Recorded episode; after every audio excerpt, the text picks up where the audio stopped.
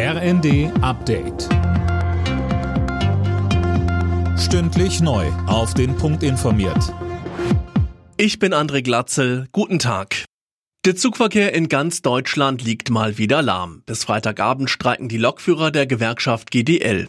Nach Angaben der Bahn ist aktuell nur jeder fünfte Fernverkehrszug unterwegs.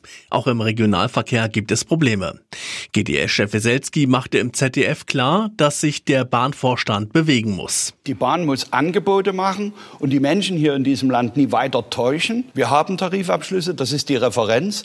Wir sind bereit, Kompromisse zu bilden und die Wochenarbeitszeit schrittweise abzusenken sodass die Arbeitgeberseite Gelegenheit hat, auch auszubilden. Und wenn das Herr Seiler tut, dann können wir auch wieder an den Verhandlungstisch zurückkehren. Bundesverkehrsminister Wissing hat die Lokführergewerkschaft und die Deutsche Bahn aufgerufen, sich wieder an den Verhandlungstisch zu setzen. Wissing sagte der Bild, in einer Demokratie sei es nötig, Argumente auszutauschen und zu verhandeln, anstatt Menschen durch Stillstand zu blockieren. Auch die Proteste der Bauern gehen heute weiter. Sie fordern, dass die Bundesregierung das Aus für die Steuervergünstigung beim Agrardiesel zurücknimmt.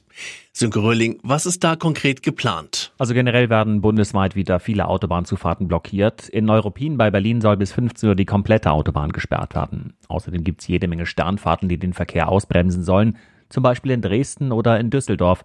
Da gilt's vor die Geschäftsstellen der Ampelparteien. In Elbern gibt es eine Kundgebung der Bauern, da wird auch Landwirtschaftsminister Özdemir erwartet. Und in Flensburg wollen die Bauern vor das Wahlkreisbüro von Vizekanzler Habeck ziehen.